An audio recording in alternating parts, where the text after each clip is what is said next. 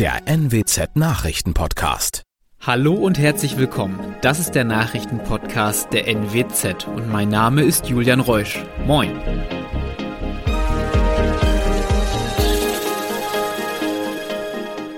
Und das sind die regionalen Themen des Tages. Schützengilde in Friseute lehnt Frau im Magistrat ab.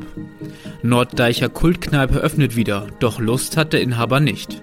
Und Zoll in Oldenburg findet gefälschte Ausweise und Drogen. Die Friseuter Schützengilde will keine Frau im Magistrat haben. An der Spitze des Führungsorgans steht der Bürgermeister der Stadt, ihm zur Seite eigentlich seine beiden Stellvertreter. Aktuell ist mit Melanie Buhr eine Frau die stellvertretende Bürgermeisterin. Trotzdem hat sich die Schützengilde einstimmig dafür entschieden, dass sie nicht mitarbeiten soll. Die Schützengilde verweist dabei auf einen Beschluss aus dem Jahr 2001. Darin heißt es, dass der Magistrat grundsätzlich aus männlichen Mitgliedern bestehe. Mit dieser Tradition wolle man nicht brechen. Sven Stratmann, Bürgermeister in Friseute, hatte sich dafür ausgesprochen, Melanie Buhr mitarbeiten zu lassen. Die stellvertretende Bürgermeisterin sieht es gegenüber der NWZ als verpasste Chance an. Sie sei nicht böse oder enttäuscht, hoffe aber, einen Denkanstoß ins Rollen gebracht zu haben. Nach über zwei Jahren Zwangspause öffnet am Samstag die Kultkneipe Metas Musikschuppen in Norddeich wieder. Von Vorfreude ist beim Inhaber Sven Rogal aber nicht viel zu spüren. Am liebsten würde ich die Bude zulassen, sagt er im Gespräch mit der NWZ. Er habe das ruhige Leben kennengelernt und das habe ihm gut gefallen. Nun warte aber am Wochenende wieder viel Stress auf ihn. Zudem rechne sich der Betrieb für ihn gar nicht mehr. Warum öffnet er dann überhaupt wieder, ist die Frage. Er sei den Ostfriesen etwas schuldig, sagt Rogal. In der Region gäbe es sonst nichts mehr. Jetzt will er erstmal jeden Samstag ab 22 Uhr öffnen. Zudem soll es freitags Landjugendfeiern und Livekonzerte geben. Gefälschte Ausweise, Drogen und Haschischgebäck. All das haben Zollbeamtete und die Oldenburger Polizei zuletzt bei Kontrollen im Stadtgebiet gefunden. So wurde ein Kleinbus mit neun Insassen kontrolliert. Dabei stellte sich heraus, dass vier Ausweise Totalfälschungen waren. Auch wurde in Bürgerfelde das Auto einer vierköpfigen Familie kontrolliert. Die Person gaben direkt an, Cannabiskuchen und Haschisch-Zigaretten mitzuführen. Wegen der Einleitung des Strafverfahrens seien sie dann aber überrascht gewesen, heißt es von Seiten des Zolls. Zudem ist den Zöllnern ein Auto mit drei Jugendlichen aufgefallen. Die sichtlich nervösen jungen Männer zwischen 17 und 18 Jahren hatten zahlreiche Haschischkuchen dabei. Auch gegen sie wurde ein Strafverfahren eingeleitet. Und das waren sie auch schon. Die regionalen Themen des Tages. Wenn Ihnen unser Angebot gefällt, würden wir uns freuen, wenn Sie unseren Podcast bei dem Anbieter Ihrer Wahl abonnieren. Dann verpassen Sie auch keine aktuelle Ausgabe mehr. Weitere News aus dem Nordwesten gibt es wie immer auf NWZ Online. Und für die Nachrichten aus Deutschland und der Welt übergebe ich jetzt an unsere Kolleginnen und Kollegen aus Berlin. Vielen Dank und einen schönen guten Morgen. Ich bin Nicole Markwald das sind heute unsere Themen aus Deutschland und der Welt. Nach der Ausladung von Bundespräsident Frank-Walter Steinmeier aus Kiew. Die Bundesregierung will eine deutliche Rentenerhöhung beschließen. Und Schüsse in der New Yorker U-Bahn. Die Ukraine hat einen Besuch des deutschen Bundespräsidenten Frank-Walter Steinmeier abgelehnt. Stattdessen hat das Land Bundeskanzler Olaf Scholz nach Kiew eingeladen. Das habe man auch so kommuniziert, dass der Präsident und die Regierung sich darauf sehr freuen würden, wenn der Bundeskanzler Olaf Scholz Kiew besucht, sagte der ukrainische Botschafter in Berlin, Andrei Melnik, am Abend auf Pro7 und Sat1.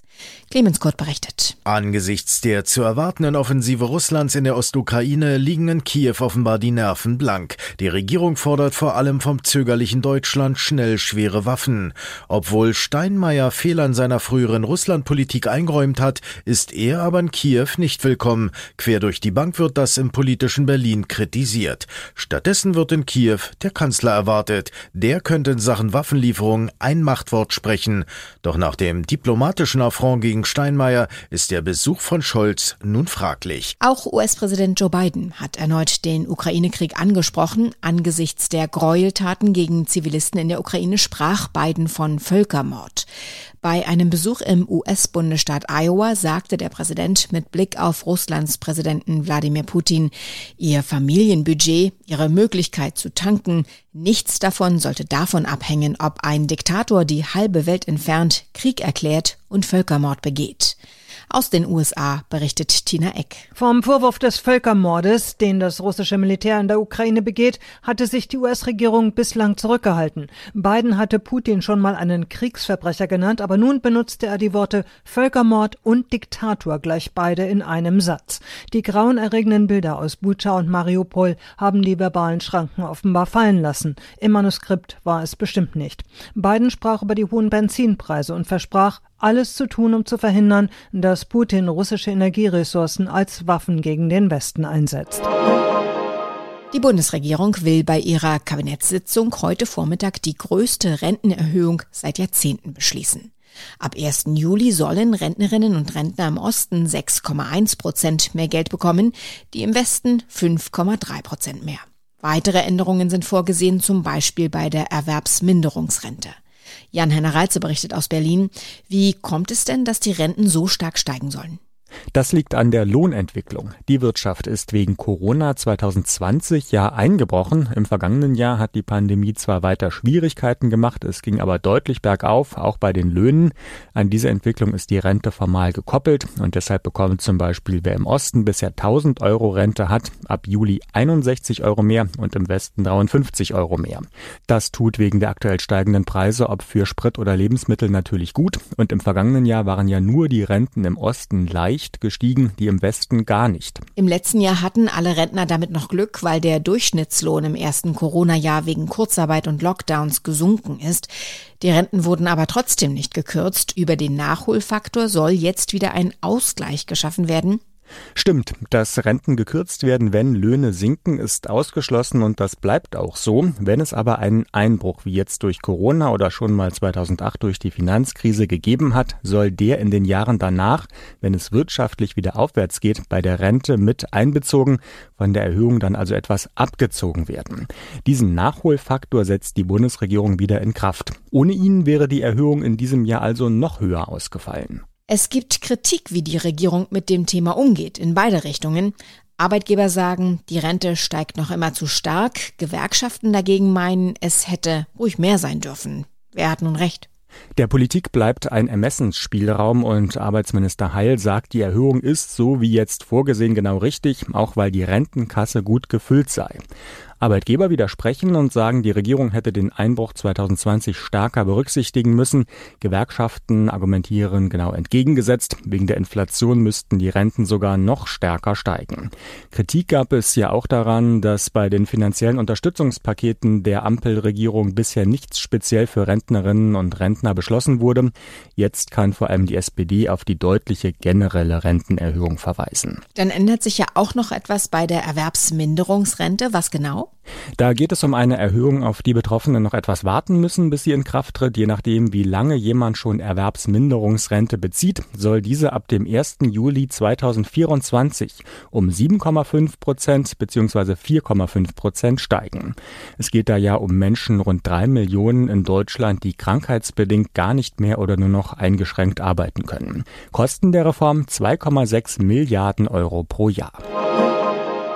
Eine U-Bahn im New Yorker Stadtteil Brooklyn war in der morgendlichen Rush-Hour unterwegs, als plötzlich ein Mann in einem Waggon eine Art Gasmaske aufzog, einen Kanister öffnete, aus dem Nebel oder Rauch strömte und dann begann, um sich zu schießen.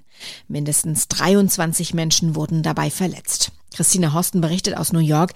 Wie ist denn der aktuelle Stand der Ermittlungen? Hat man eine Spur zum Täter?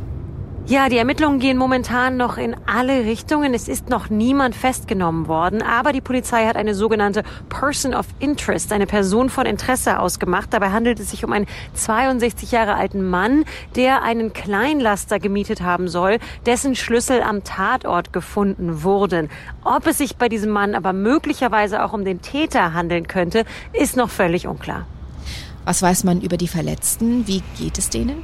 Ja, genau. Die Zahl der Verletzten ist auf 23 gestiegen, könnte möglicherweise auch noch weiter steigen. Aber die gute Nachricht ist, niemand ist lebensgefährlich verletzt. Zehn der Verletzten haben Schussverletzungen erlitten. Die anderen sind dann bei der Panik, die da ausbrach oder durch Rauchschwaden, indem sie die eingeatmet haben, verletzt worden.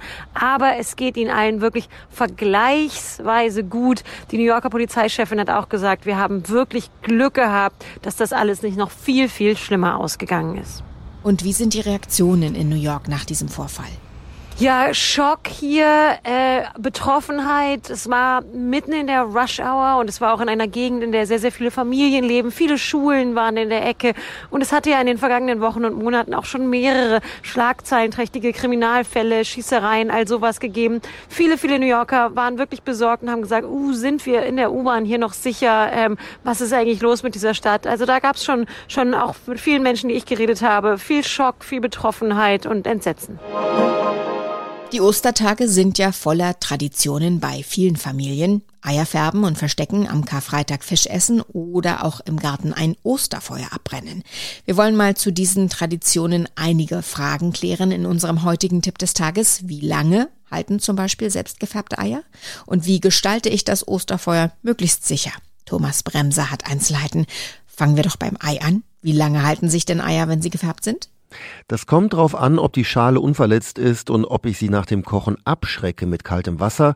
Am längsten halten sich nicht abgeschreckte Eier, bei denen die Schale intakt ist. Die kann ich auch nach mehr als vier Wochen noch essen. Abgeschreckte Eier sollte ich innerhalb von zwei Wochen essen, auch wenn ich sie im Kühlschrank habe. Ist die Schale beschädigt, sofort kühlen und schnell aufessen. Wenn ich gefärbte Eier kaufe, sollte ich aufs Mindesthaltbarkeitsdatum achten. Nachdem die Osterfeuer in den vergangenen zwei Jahren ja fast alle ausgefallen sind, wird die Tradition nun an vielen Orten wiederbelebt. Worauf muss ich denn da achten? Der Feuerwehrverband rät, einen Abstand zu halten von Häusern und Bäumen von mindestens 50 Metern, zu Straßen 100 Meter. Bevor ich das Feuer anzünde, sollte ich das Brennmaterial nochmal umschichten. So können kleine Tiere, die dort Unterschlupf gesucht haben, noch schnell fliehen. Am besten zum Feuer eignen sich trockene Pflanzenreste und unbehandeltes Holz. Und ich sollte als Gastgeber erst das Feuer verlassen, wenn alles vollständig erkaltet ist. Am Ende kann es auch noch zu Funkenflug kommen. Wenn aber doch etwas schiefgehen sollte beim Osterfeuer, wer kommt da für die Schäden auf? Ja, das kommt drauf an. Wenn jemand Brandlöcher im Pullover hat oder der Jacke, dann ist die Hausratsversicherung zuständig. Die neueren Policen decken Brandlöcher bis zu 500 Euro ab, wenn der Zusatz Sengschäden vereinbart ist. Werden das eigene Haus oder Markisen beschädigt, erledigt das die Gebäudeversicherung. Wenn ich mich verletze am Osterfeuer, kann die private Unfallversicherung helfen. Allerdings darf beim Unfall kein Alkohol im Spiel gewesen sein. Ich sollte jedenfalls alle Schäden schnell der zuständigen Versicherung melden. Abschließend nochmal das Thema Essen. Bei vielen gibt es am Karfreitag Fisch. Woran erkenne ich denn nachhaltigen Fisch? Drei Kriterien sollte ich da beachten, die Herkunft, die Art und Fangmethode. Eine gute Klimabilanz hat Fisch aus lokaler Zucht, also Forelle oder Karpfen, denn er muss nicht weit transportiert und lange gelagert werden. Aber regional heißt nicht immer nachhaltig, denn auch lokale Arten können überfischt sein. Kabeljau aus der Ostsee ist nicht die nachhaltigste Wahl, besser Kabeljau aus den Gewässern um Spitzbergen oder der norwegischen See. Wer in puncto Nachhaltigkeit sicher gehen möchte, der achtet am besten auf ein Öko Ökosiegel.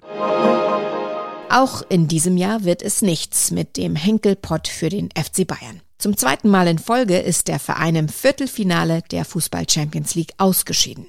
Nach einer 0 zu 1 Niederlage im Hinspiel gegen den FC Villarreal kamen die Münchner am Abend im Rückspiel nicht über ein 1 zu 1 Unentschieden hinaus. BLR-Reporter Justin Werner berichtet aus München. Der Schock sitzt tief und er kam spät. Nachdem Lewandowski die Bayern kurz nach der Pause völlig verdient in Führung brachte, versetzte Chukwueze Villarreal in der 88. Minute in Ekstase. Genau auf diese eine Chance hatten die Spanier gewartet, die Bayern sehr dominant, doch am Ende zu harmlos. Ein sprachloser Thomas Müller bei Amazon. Also die Niederlage heute zu akzeptieren, ähm ja. Nach dem frühen Pokalaus bleibt nun nur noch die Bundesliga. Da ist der kleine Trostmeisterschaft zumindest schon so gut wie sicher.